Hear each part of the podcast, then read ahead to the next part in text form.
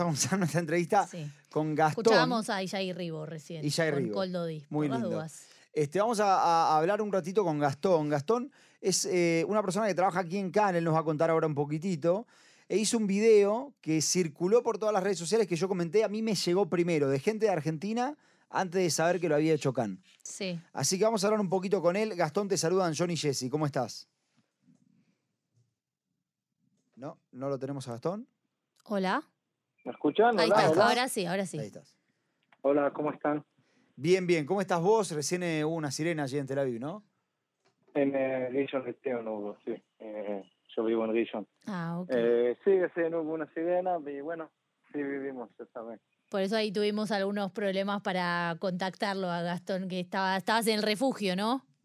Tuve que agarrar a la chiquita, estoy con la grande, con la chiquita, corriendo al refugio, saliendo. Así que por eso. Gastón, contanos un poquito de vos. Vos trabajás en Cannes, sos de Argentina, eh, naciste en Argentina, viviste en el Lote Fasa. Contanos un poquito de vos. Sí, sí, yo eh, nací en Argentina, soy argentino, eh, hice área en el 95 con mis papás, mi hermano, tenía cuatro años. Eh, llegamos al año, ya estábamos viviendo ahí en Moshav de Abraham, que es en Otefada, en Eshkol, cerca de Sufá, Jolit, Kerem Shalom, para el que conoce. Mm. Y ahí me crié toda mi vida, ahí viven mis padres hasta hoy.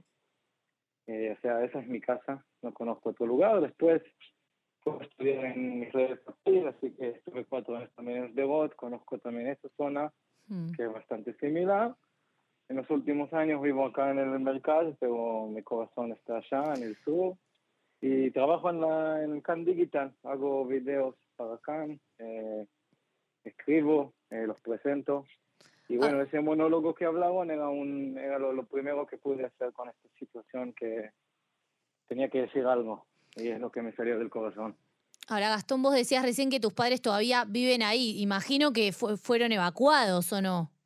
Sí, sí, sí, sí. Nosotros, eh, cuando empezó todo el sábado, eh, ellos entraron en el refugio y a las dos o tres horas ya no tenían electricidad y después ya no tenían batería en el celular. Así que cuando nosotros sabíamos más de lo que estaba pasando, ellos no sabían nada. No sabían que, que entraban terroristas, no sabían que estaban secuestrando, no sabían todo eso. Para ellos era otro militar más, un poco de misiles y chao. Y cuando nosotros el domingo recién les volvió la electricidad y llamaron, nosotros les dijimos, bueno, suben al auto y salgan ahora.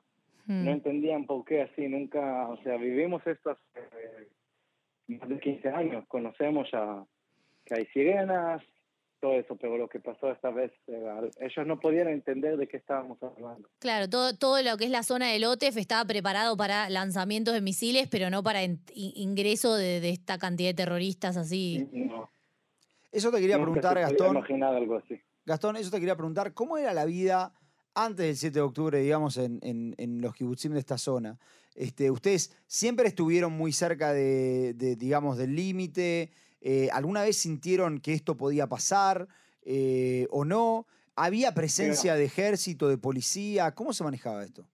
No, no, mira, nosotros eh, justo el jueves fui a filmar un video para Can Digital y fui a encontrarme con mi maestro de allá, el que me, el que me enseñó mi eh, Tikshobet, eh, Sí, ¿cómo se comunicación. eh, comunicación y cine a los 16 años.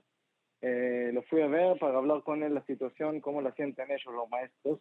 Y ahí justo nos acordábamos juntos que al principio no había tampoco misiles, no había Kazami, no había Cebadón. Yo me crié 10, 15 años en una realidad común, en una zona hermosa, tranquila, podíamos salir a jugar al fútbol, así, agarrar la pelota y salir, hacíamos dedo para visitar a nuestros amigos, íbamos caminando de un lugar a otro, nunca había ningún problema. Después empezaron los misiles, los Kazami, que eso fue la primera vez que sentíamos que estamos en una zona, digamos, problemática.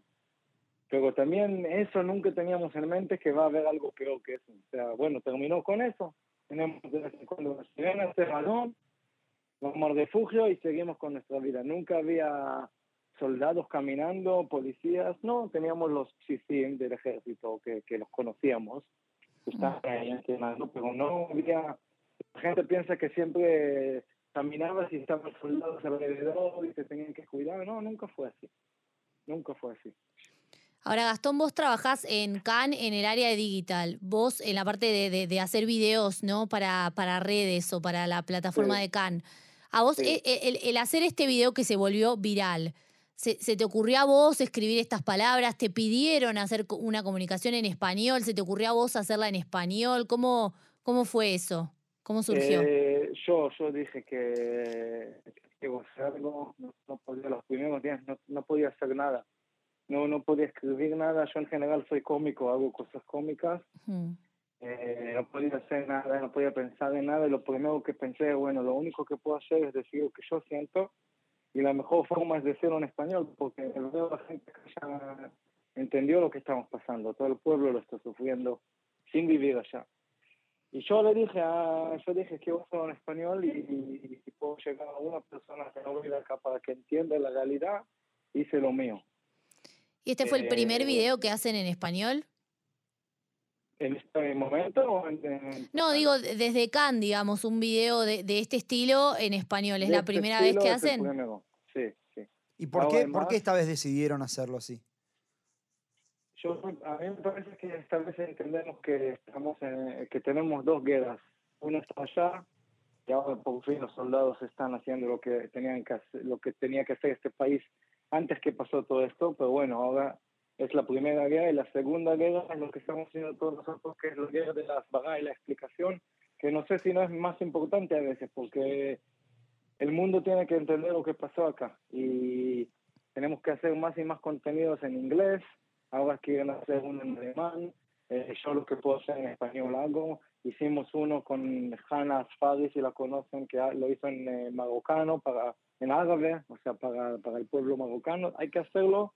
Eh, cualquiera que pueda hacer algo en otro idioma, eh, hoy es lo más importante para nosotros. ¿Y cómo ves a Israel en esta guerra? en un día que no tenemos, no tenemos eh, emisoras para eh, acá en el país.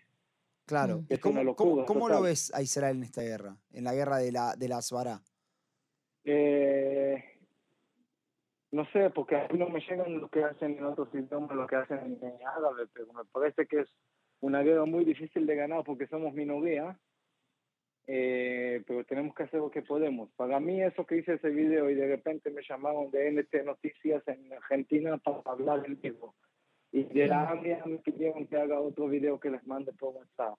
Y de otra, me están todo el tiempo contactando gente, me imagino que ustedes también, entonces, eso nuestro, lo poco que podemos hacer es eso, tratar de llegar a, a, las medias más grandes del mundo. Ahora, Gastón, vos decías recién que necesitaban, que, que necesitamos tener videos en más idiomas, más videos, cosas que expliquen realmente lo que pasó acá ese 7 de octubre. Ahora, ¿hay en carpeta, digamos, ustedes tienen eh, ya ideas de hacer otros videos, por ejemplo, en español? Sí, sí. Desde Cándigo, no personalmente algo que se filmó el martes, mm. me imagino que va que lo van a publicar, si no hoy seguramente el domingo ya. Hay uno en alemán que quieren hacer, como dije, hay uno en árabe, eh, árabe marocano, dice cada, cada árabe es un poco diferente, pero en, digamos en, en, ese idioma y estamos buscando más y yo voy a hacer más, si, me va, si voy a tener otras otra forma de explicar, voy a hacer todo eso en español. O sea, cada uno que puede contar otra, otro ángulo, otro, poner otro enfoque en algo y lo puede hacer en otro idioma, es lo que hay que hacer. Gastón, perdón, ¿podrás moverte un poquito como para, porque se, se corta un poquito el audio y no te estamos escuchando bien? No sé si puedes moverte a un ah, lugar con un poquito más de señal. ¿Acá mejor? Ahí, se escucha mejor, sí. Eh, Gastón, y contanos, vos decís en el final del video, no sabemos si vamos a poder volver. Eh, tus padres, vos decías, todavía viven ahí en el, en el OTEF. Eh, ¿qué, qué, implica volver? Digamos, hay, eh, todavía la casa todavía está, el kibutz sigue, sigue en pie. cuestiones de seguridad, capaz, son las que necesitan ustedes garantías para volver. Nuestra casa está y nuestro Moshav, por suerte, no, no tuvo casi no tuvo casi ningún ningún daño. ahora, escuché que en los kibutzim que tuvieron daño Eh, o Nigos, va a durar casi un año hasta que puedan volver. Eh, pero acá me parece que hay algo más importante que hay que entender. La gente no tiene confianza en el país, en el gobierno, O sea, yo no, no puedo estar tranquilo que mis padres vuelvan ahí y que no pase nada. Yo no puedo ir con mis hijas a visitar a mis padres. ¿Ellos si quieren volver? Si se dieran, No. digamos, las condiciones como estaban antes, ¿ellos quisieran volver? Mira, hoy en día es difícil hablar porque están todos con una trauma que andas a ver, pero en- en- si a largo plazo sí. Mi mamá me dijo hace unos días, no tengo otra casa, no tengo otro hogar. Con respecto a eso, perdón Eh, Gastón que te interrumpa, pero porque se, no, no tenemos tanto tiempo en el programa, eh, quería preguntarte con respecto a, vos dijiste que tus padres agarraron el auto y se fueron, o sea, se autoevacuaron, digamos, se fueron por, por sus propios medios. Ahora Sí. ellos están recibiendo hoy en día primero dónde están y si están recibiendo hoy en día algún tipo de ayuda financiera, tanto del Estado y también psicológica, como vos decías, están en una situación de trauma. Mira, mis padres por suerte están acá en mi casa en lo de mi hermano, pero hay muchas familias que no tienen familia y yo fui a visitar, como les dije a mi maestro, está en Kibbutz Moshav Sadeh, Mm. que los aceptó a todo el Moshav y hay gente que está en hoteles en el AT, pero ¿quién quiere vivir así, sin, sin casa, sin un lugar, que es Claro. su lugar? Eh, recibieron lo que lo poco que dio el país hasta ahora, pero hay que pensar en un plan largo plazo a toda la gente que salió del hotel. No se puede hacer ahora dividir otra vez al pueblo el que sufrió más o sufrió menos. Toda la gente que se fue del hotel y no sabe cómo vuelve o si tiene trabajo a dónde volver, hay que ver un plan de todo el país, cómo recuperar a esta gente. Y primero tenemos que recuperar con la confianza. Yo tampoco no tengo confianza viviendo acá en el centro, ¿En qué no tenés confianza vos? en el país, en el gobierno, en que me cuidan, en que puedo estar tranquilo acá. ¿Crees que se, que se rompió, digamos, eh, un poquito un pacto tácito que había en el sur de que, bueno, van a haber misiles, pero no más que eso porque nosotros los protegemos? ¿Quieres que te diga la verdad, Jonathan? Sí, Ese pacto se rompió hace 15 años en el primer Kazam que cayó en Sderot y nosotros no hicimos nada. El 7 de octubre empezó ahí. Con vos. nosotros. O sea, Primera vos, vez que lo- para la primera vez que los ciudadanos del hotel sintieron que somos ciudadanos B y hay gente más importante que vos y 15 años nos mostraron que es así, ahí empezó el 7 de octubre. claro. Claro. Ahora, eh, ¿vos crees que el sur entonces está, porque yo lo escucho de muchos habitantes del sur, ¿no? ¿Está como dejado de lado por el gobierno? Está deja- sí, está dejado de lado hace casi 20 años y ahora lo que sufrimos acá, el gobierno va a tener que demostrar con muchos actos, no solamente económicos, que, que, tiene, que- que ese lugar tiene que ser el lugar más importante de Israel. Eh, Gastón, el, el Moyab donde vos vivías eh, o donde vivían tus padres, ¿tenía Kitat Konenut? Esto que, que hablamos siempre, está como un, un grupo de, de personas de, de los Moyabim, de los Kibbutzim, que tienen gente con armas para defender. No, hay, una, hay un kabat, un, eh, una persona que es la que está en control de esas cosas, pero están siempre en contacto con las otras Kitot Konenut. Mm. De, lo- los lugares eh, cercanos. Pero cuando pasa algo así en esa cantidad, eh, con tantos problemas en el camino, solamente milagros fueron los Kitot Konenut que pudieron salvar Moshavim y Kibbutzim, es más que todo un milagro, porque no se puede confiar en eso. Si en eso confiamos, no podemos vivir así en esa zona. Gastón, eh, la, la última por lo menos de mi parte, eh, cuando vos escuchás que, que Israel dice, bueno, hoy eliminamos a tal terrorista que se encargaba de este, mandar eh, misiles, este, hicimos un ataque estratégico, ¿qué, qué, qué- qué valoración te merecen esas, esas declaraciones del gobierno? ¿Te, te hace sentir seguro? Mira, yo no soy eh, profesional en esas cosas y me parece que casi todos los ciudadanos no son profesionales de guerra ni de armas, incluso los que fueron soldados. Entonces no puedo hacer ninguna valoración de esas cosas. Me imagino que son importantes para nosotros, yo pienso, para el pueblo, lo- lo- eh, para que nos podamos sentir seguros. Primero es traer a los, eh, los secuestrados. Primero, antes que todo. Después, eliminar jamás. Y después, demostrarme cómo haces para recuperar mi confianza en vos. No solamente la nuestra, me parece que todo el pueblo israelí perdió la confianza. Sí.